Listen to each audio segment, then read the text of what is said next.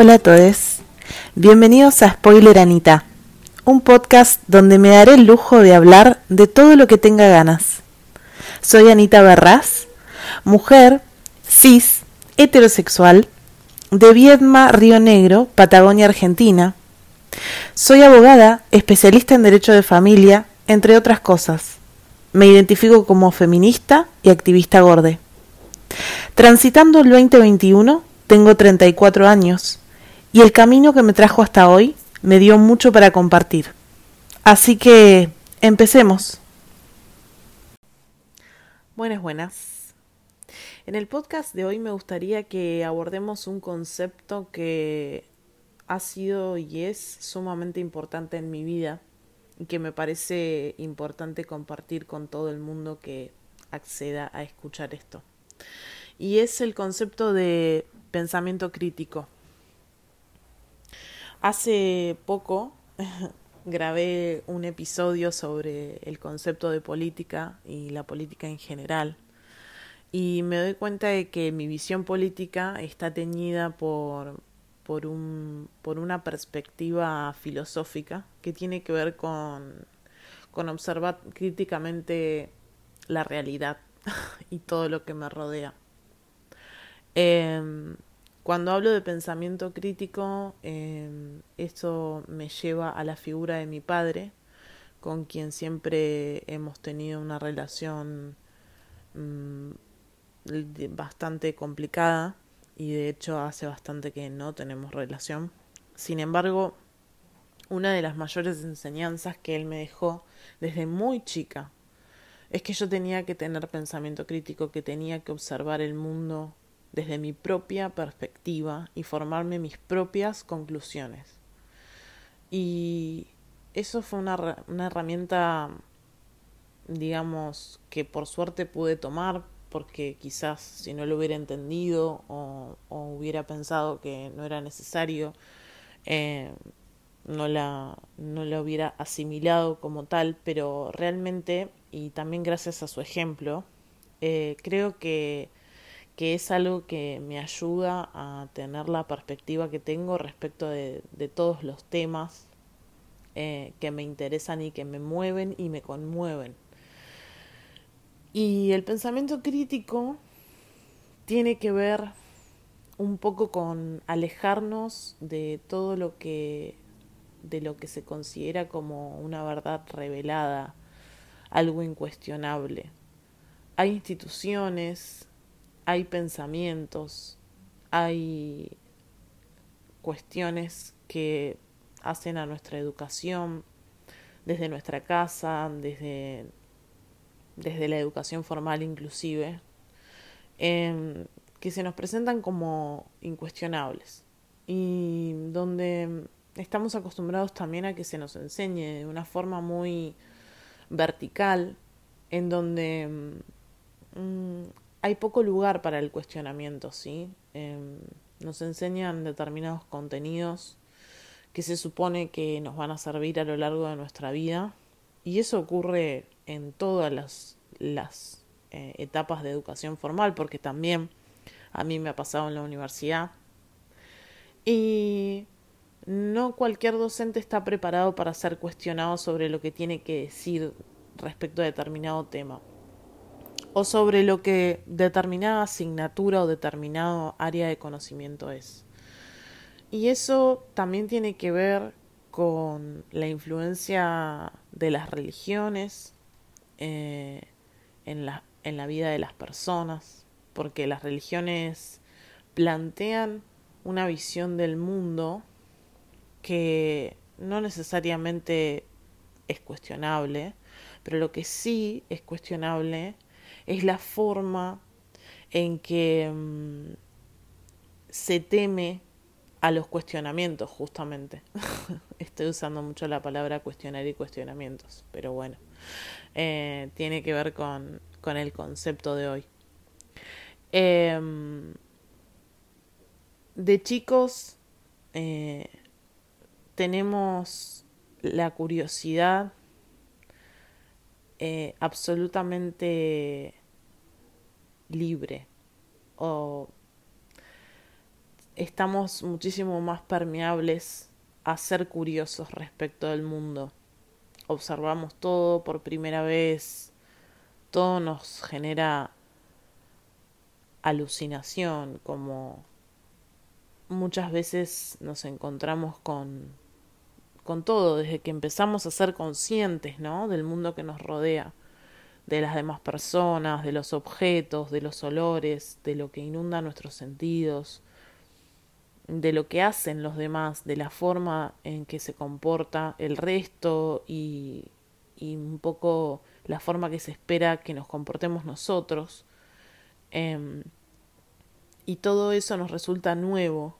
Y ante la novedad es normal que la mente necesite saber más. Y, lamentablemente todos somos bastante acallados nuestra curiosidad, nuestra curiosidad innata es muy acallada em, desde todo punto de vista y, y por muchos frentes.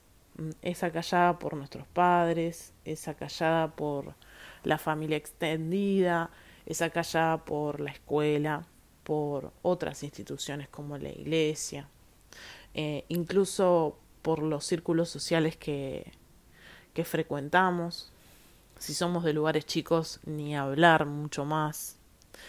Eh, las personas que cuestionan se convierten en rebeldes eh, y muchas veces son marginadas. Pero el cuestionamiento, el cuestionar, es una actividad que hay que fomentarse a uno mismo todo el tiempo.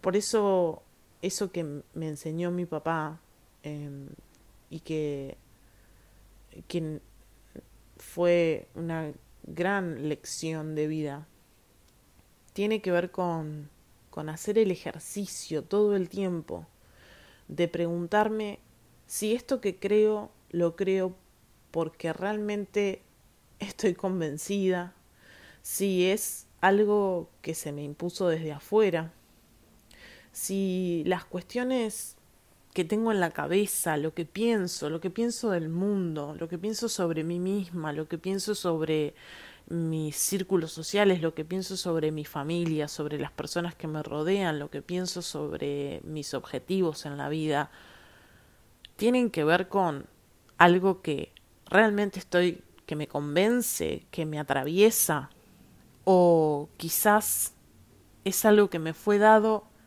y que nunca cuestioné. Em, para mí es muy importante todo el tiempo hacer eso y ya lo hago eh, naturalmente y siempre me río porque soy abogada y, y tengo la posibilidad de, de, de, ponerme en distintos lugares desde mi mente, ¿no? Em, y muchas veces jugar a lo que se dice el abogado del diablo porque incluso cuando creo que hay una opción que se acerca más a lo que me parece a mí que es correcto, eh, puedo ponerme en el otro lugar. Eso también se denomina como empatía, ¿sí? o sea, muchas veces mmm, necesitamos experimentar determinadas cosas para saber lo que se siente, pero la empatía es la posibilidad y la capacidad de ponerse en el lugar de otro sin haberlo experimentado de pensar lo que se debe sentir estar en determinada situación sin haber estado nunca en esa situación. Y yo creo que el ser humano tiene la posibilidad de ser empático, cualquier sea el contexto. Eh, y la empatía y el pensamiento crítico para mí están de la mano, son dos conceptos que van de la mano. Porque mm, darme cuenta de que algo no me convence, de que algo me viene dado, de que algo no está siendo cuestionado y, y está siendo reproducido, digamos, sin, sin pensar quizás, sin detenerme un momento a, a cuestionarlo, a criticarlo, eh, también tiene que ver con la capacidad, a veces, o la incapacidad que tenemos de ponernos en ciertos lugares. Eh, en ciertos lugares que nos son ajenos, por supuesto, porque nos incomodan, porque los desconocemos. Pero que los desconozcamos desde la experiencia no quiere decir que nos resulten absolutamente ajenos o inasequibles. entonces, el pensamiento crítico hoy, para mí, se transformó en tener absolutamente presente lo que significan los privilegios con los que cuento desde que nací y con los que cuento hoy. Me hace consciente de mis privilegios y de los privilegios que tienen otras personas por sobre mí.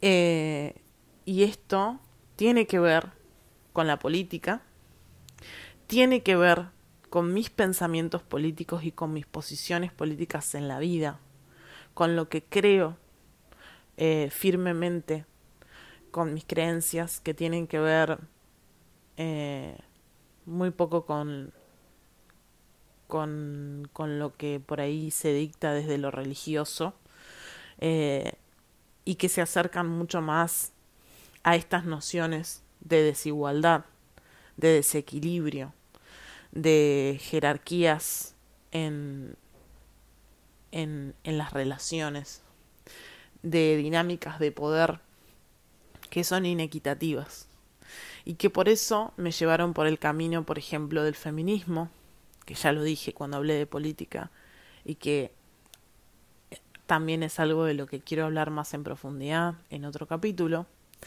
Y también me llevó por el camino del activismo borde, pero en primer lugar, y algo que tiñe estos dos, estas dos áreas de, pensamiento y en las que creo profundamente, eh, lo que lo que yo considero que me guía es el humanismo. Ya dije cuando hablé de política que creo firmemente en el ser humano y el ser humano es lo que más me conmueve. Entonces me considero una persona humanista.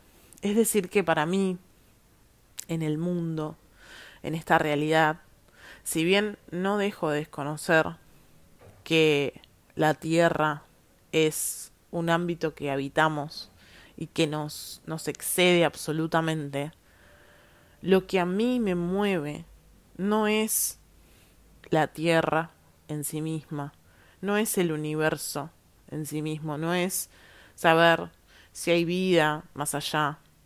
Todo eso me interesa, pero no me mueve, ni me conmueve. A mí lo que me mueve y me conmueve es el ser humano. Entonces, em, soy humanista y creo en los derechos humanos, en el sistema internacional de derechos humanos, y no eh, necesariamente en la noción de derechos humanos que, que tenemos arraigada eh, un poco de la mano de la política partidaria acá en Argentina, y de nuestros nuestra historia, ¿no? Como país. Quizás tenga que hacer también eh, un capítulo dedicado a los derechos humanos, pero eso vendrá más adelante. Me interesa que, reflexionemos sobre el pensamiento crítico, justamente eh, porque creo que es una herramienta que todos necesitamos asimilar. Eh, no es fácil, no es fácil encontrarnos en la vida y pensar esto realmente es lo que yo quiero, es lo que yo creo, estoy convencido de esto, convencida de esto, eh, porque, porque obviamente la duda nos genera incomodidad, la crítica nos genera dudas y las dudas nos generan incomodidad, pero pero es importante que lo hagamos, porque cuando uno tiene como ejercicio criticar lo que nos está siendo presentado desde afuera, em, va encontrando sus propias verdades. Eh, y eso para mí es muy valioso. Así que bueno, espero que puedan sumarse a mi reflexión quizás reflexionar un poco más y compartirme sus opiniones por medio de Instagram, eh, donde siempre seguimos y estamos comunicados. Hasta la próxima.